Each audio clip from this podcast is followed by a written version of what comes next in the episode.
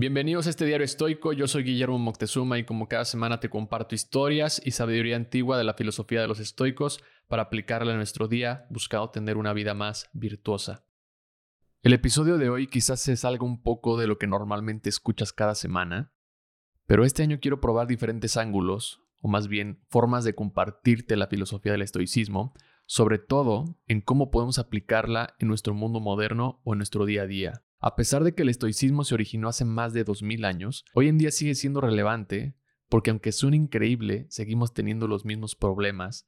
Muchas cosas han cambiado definitivamente, pero parece ser que nuestras acciones, nuestro carácter y la forma en cómo nos comportamos como que no ha cambiado mucho al respecto.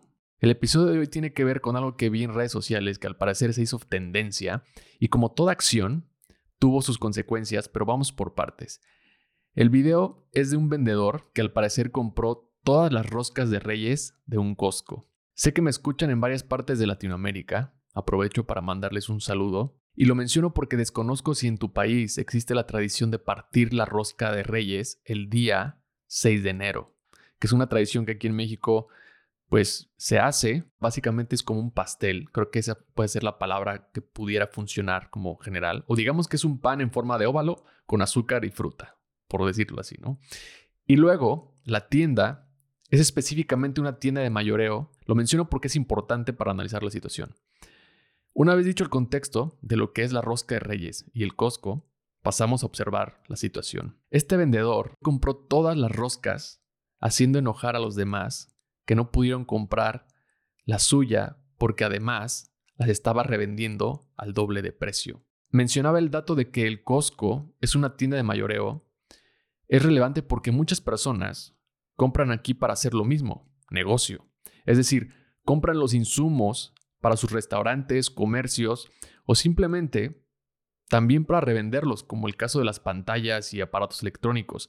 La molestia se da a partir de que el vendedor quiere aprovecharse de la demanda del producto para darlo mucho más caro.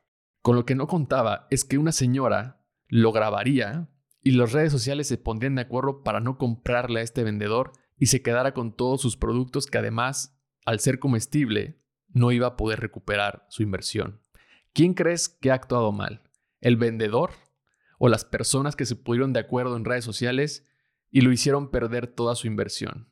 Quise traer esta situación al podcast porque me recordó algo que leí sobre la línea ética que existe en el comercio. Hay un libro de estoicismo que leí, pero no recuerdo cuál fue.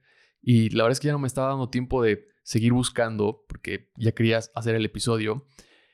Pero en ese libro mencionaba una historia de un encuentro entre un vendedor y un estoico, en donde sucede algo similar. Prometo encontrar esa historia y hacer un episodio específico sobre cómo actuó un vendedor de la manera estoica. Por lo pronto te voy a compartir lo que reflexioné sobre esta situación. Para empezar, el vendedor está en todo su derecho de comprar todas las roscas. ¿Por qué? Porque es una tienda de mayoreo. Aunque la tienda tal vez se ha posicionado como una tienda de lujo relativo para el autoconsumo de las familias con más poder adquisitivo. Eso es otra cosa. O sea, que muchas personas o familias con mayor poder adquisitivo vayan al Costco a hacer su súper, eso es otra cosa, eso es punto y aparte. Y creo que ahí empieza la molestia porque para una familia que normalmente compra un producto de estos en Costco para consumirlo en su casa con su familia, no va a comprar muchas roscas porque no tiene un negocio, porque para él es autoconsumo. De ahí creo que parte un poco la molestia. Lo que el vendedor no midió fue su ambición. No tiene nada de malo ganarse la vida revendiendo un poco más caro los productos, para obtener una ganancia. Lo mismo hacen los comercios. El jugo que compras en una tienda cerca de tu casa seguramente está un poco más caro porque el establecimiento lo compró en estas tiendas de mayoreo. Vamos, el ejemplo más claro es el alcohol. La mayoría de los bares o los restaurantes compran las botellas al mayoreo y tú pagas 400 pesos o pagas más por una copa, casi el costo de una botella. El tema aquí es que este vendedor quiso aprovechar la escasez y el momento para ganar mucho más. Vamos, eso también hay muchos vendedores que hacen eso, o sea, hasta la bolsa, o sea, hay muchos más ejemplos como esto. Creo que hay más situaciones como esta y creo que se hace lo mismo. Pero en este caso, el vendedor no mide la ambición y creo que la rosca costaba 200 o 350 y en el video, cuando la señora le pregunta en el estacionamiento en cuánto le vende una, este le responde que en 700 pesos. Y como el video se hizo viral, las personas decidieron unirse y no comprarle al vendedor para darle una lección, o en su idea de hacer justicia.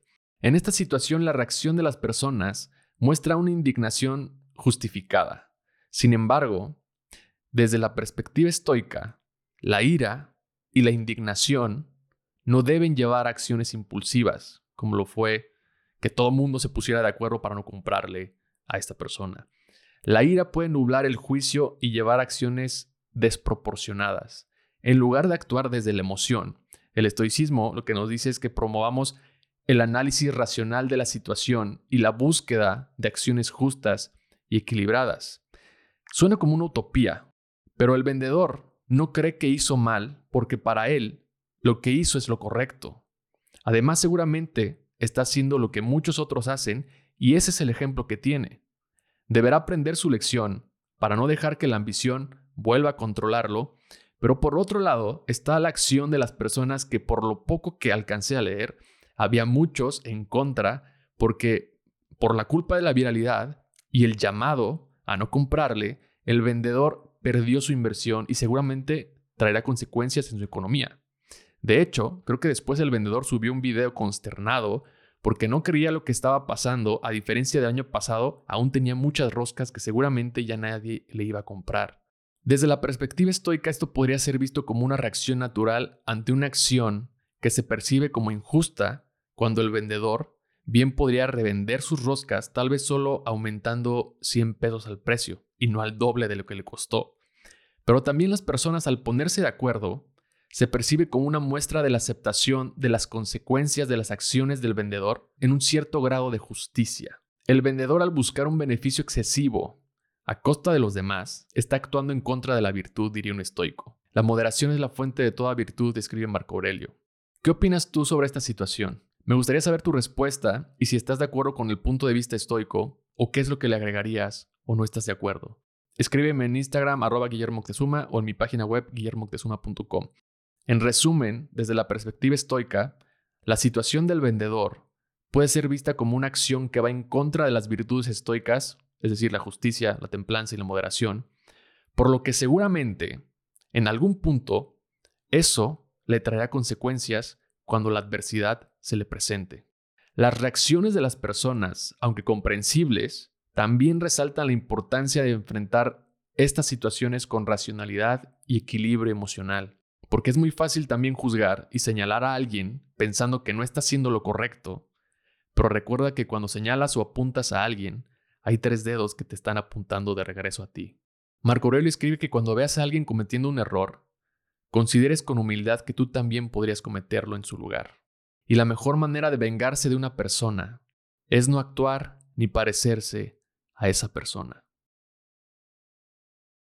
Gracias por escuchar este episodio. Si te gustó, te invito a compartirlo en tus redes sociales o calificándolo y dejando un comentario. Esta es la mejor manera en que me puedes ayudar a crecer este proyecto. Y si te gustaría recibir una carta semanal o una postal estoica para seguir aprendiendo de esta filosofía, te invito a suscribirte a mi página guillermoctezuma.com. Nos escuchamos pronto. Bye.